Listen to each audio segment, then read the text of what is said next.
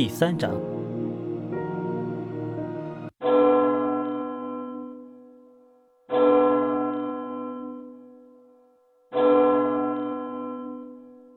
随着钟声敲响，各院弟子纷纷涌了出来，然后各自脚步或急或缓地赶往就近的佛殿。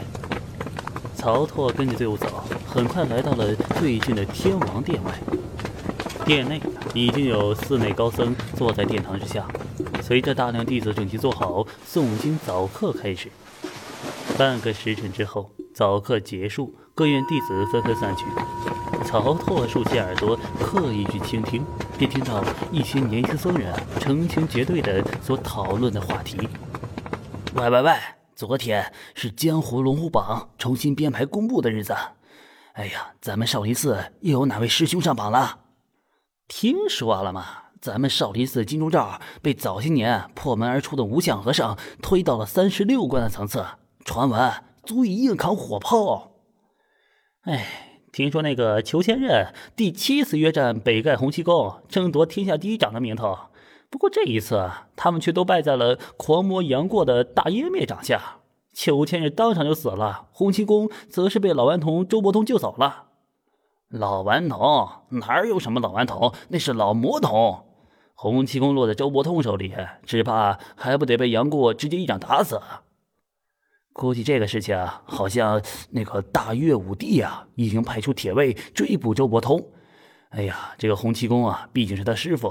虽然传言他们早已分道扬镳，但是武帝这不可能坐视不管呢。曹拓听着那些年轻僧人们的对话，只觉脑袋瓜子里啊是一片混乱。张君宝原本作为藏经阁的洒扫杂役，对这些寺外的各种消息不是很感兴趣。故而在张君宝的记忆里，相关的内容确实不多。曹拓也想起来了，那些先前进入《神雕侠侣》世界的竞赛者们，为了提高个人评分，一定会努力的搞事情啊。那只不过单凭这些年轻的和尚们交流的，还只是只言片语啊，分析不出什么结果。这个世界被魔改的十分严重，我看来。从人物本身到世界内容，都已经歪曲到了十万八千里了。这都哪跟哪儿啊？什么杨过大烟灭掌，这都啥呀？这都是。哎呀，杨过和老顽童都成了邪魔歪道，这不稀奇。这两人的性格底色本就并非正统，只是受到身边人的感染，经历了一些事情之后，才各具侠名。如今他们的身份被竞赛者替代。没有了思想上的禁锢，只维持了一些性格上的偏向设定，滑向魔道。哎，倒也不奇怪啊。二十年的时间，一万个竞赛者，其中有人搞出了热武器，并不稀奇。毕竟武力不强的普通侠客，在威力强大的热武器面前，和寻常人一般脆弱嘛。至于这个大岳武帝，应该是郭靖吧？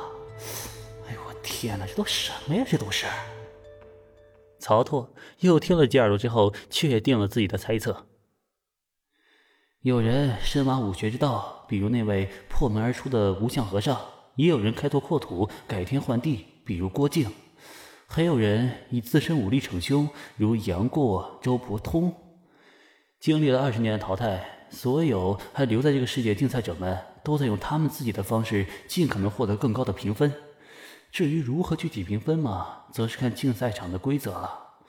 具体而言，似乎是造成的传播影响效力越大，对世界改变的动势越大，或是直接的猎杀同世的竞赛者越多，获得评分越高吗？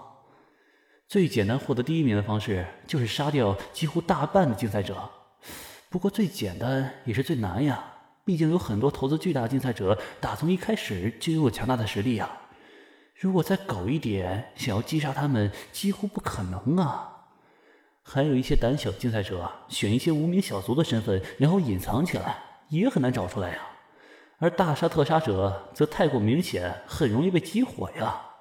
曹拓一面顺着记忆里的方向感朝藏经阁走去，一面心里盘算着。而曹拓此时不知道的是啊，他猜的确实不错。在世界开放初期，那个花费巨大代价获得欧阳锋身份的竞赛者，确实直接杀疯了。本就深受疯癫困扰的竞赛者，化身武林杀神，以欧阳锋强大的实力屠戮四方。最后啊，被获得郭靖、洪七公、黄药师、无色禅师、裘千仞身份的竞赛者，在华山之巅围杀。自那之后啊，便再无其他竞赛者想过以一己之力杀穿整个世界，然后强推所有，获得竞赛第一了。